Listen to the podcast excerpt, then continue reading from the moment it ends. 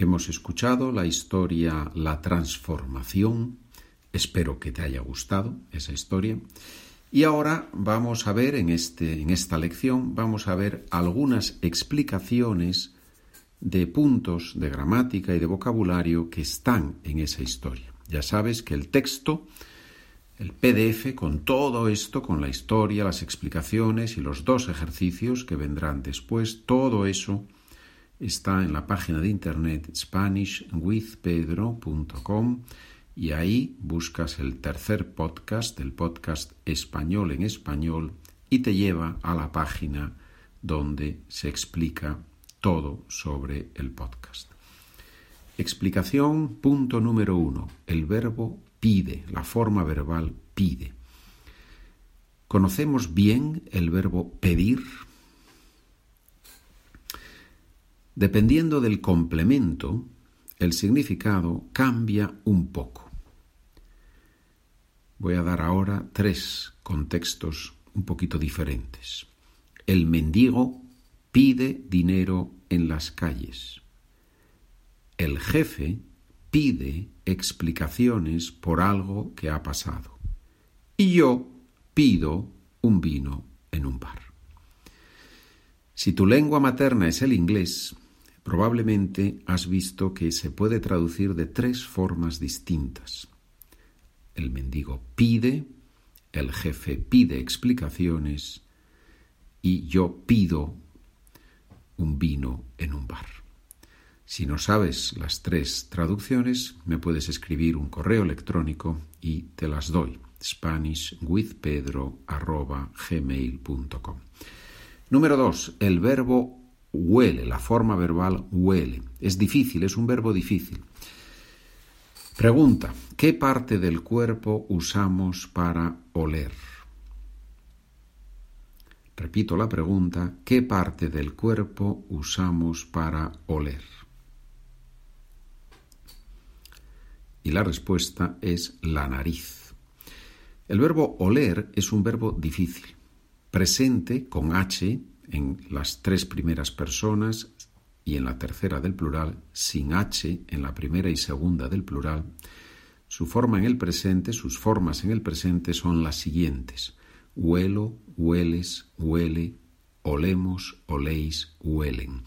Y esa huelen, huelo, muchas veces los españoles decimos, los españoles, los hispanohablantes en realidad, huelo. Hacemos como si tuviera una G, porque es difícil decir huelo. Entonces decimos huelo, huelo.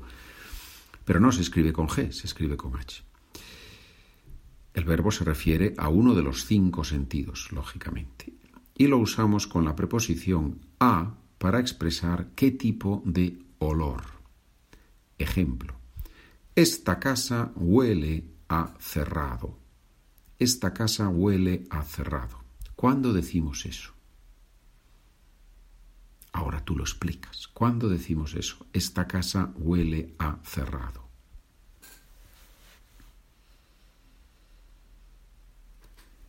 Eso decimos cuando hay que ventilar la casa, cuando hay que dejar entrar el aire. Bien. Número 3. Tercera explicación relacionada con el texto transformación. Siente asco. Es una expresión muy fuerte en español, decir que algo que yo siento asco o que algo me da asco es una expresión fuerte. Puede ser un insulto, un insulto muy fuerte. ¿eh? Si le dices a una persona me das asco, es muy fuerte. ¿Qué significa que Catalina siente asco? ¿Cómo podemos decir eso con otras palabras?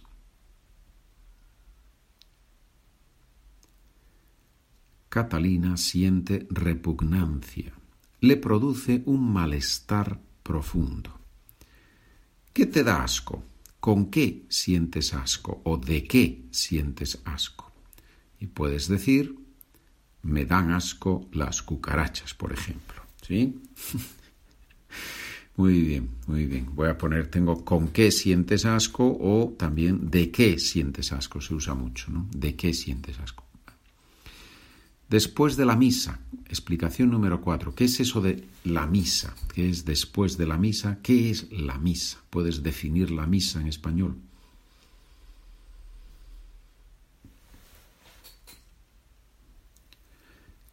es la ceremonia religiosa que celebran los católicos en la Iglesia.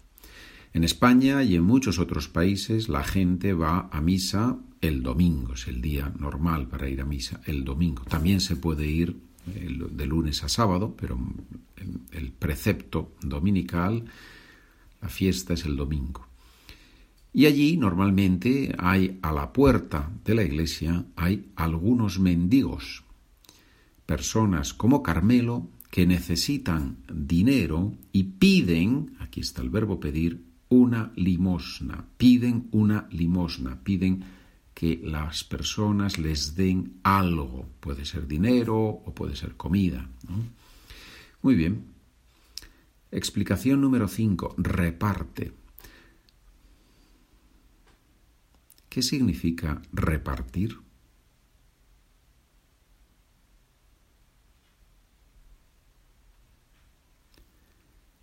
Significa distribuir. Y en este caso podemos decir que San Nicolás, la persona que va vestida como San Nicolás, podemos decir que San Nicolás regala unos caramelos a los niños, ¿verdad? Reparte unos caramelos a los niños, distribuye caramelos entre los niños. ¿Y qué hacen los niños? Explicación número 6. Los niños se ponen en fila. ¿Qué es eso de ponerse en fila?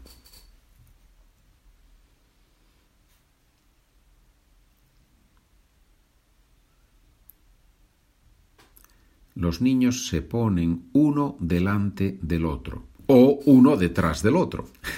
Son las dos direcciones, ¿verdad? Se ponen delante uno delante del otro o uno detrás del otro. Es una escena muy típica. ¿Dónde? ¿Dónde vemos fila? Correcto. En los supermercados la gente se pone en fila delante de la caja para pagar las compras. Y también en los colegios, la profesora o el profesor también puede decir a los niños, ahora nos ponemos en fila y salimos al patio, ¿verdad? Nos ponemos en fila. También se dice hacer cola, hacer cola también se usa, pero en este contexto es ponerse en fila, porque es más la posición física lo que enfatizamos.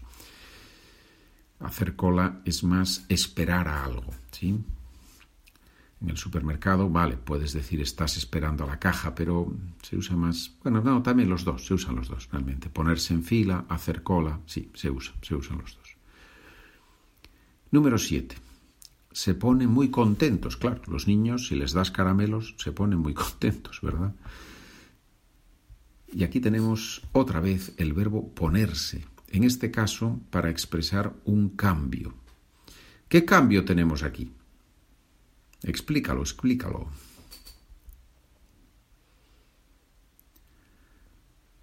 Los niños estaban, estaban, imperfecto, los niños estaban en un estado normal, ¿no?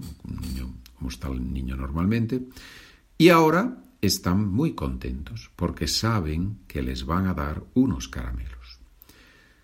Una frase que tú dices todos los días, seguro. Esta es la frase. Cuando estudio español me pongo muy contento. o si eres una chica o una señora, cuando estudio español me pongo muy contenta. ¿Verdad que la dices todos los días? Antes de estudiar español no estabas contento o contenta y ahora lo estás. Último punto, número 8 anda por el mundo. Es una expresión que a mí me gusta mucho. Anda por el mundo. Me suena muy, muy relajada, muy flexible, muy de persona que vive en libertad. Andar por el mundo. ¿Qué significa andar por el mundo? Significa vivir, ir por la vida, pero un poco informal en sentido no físico, ¿verdad? En sentido figurado. Verbos similares a andar en sentido físico. ¿Cuáles son? ¿Qué verbos conoces para decir andar? Caminar, pasear y a veces también podemos usar el verbo ir. De hecho, podemos decir ir por el mundo, andar por el mundo. Pero no suena natural en este contexto figurado, no se suele decir caminar por el mundo o pasear por el mundo. No, se suele usar ir por el mundo o andar por el mundo, que es vivir, en el sentido de llevar una vida de un cierto estilo, el que sea.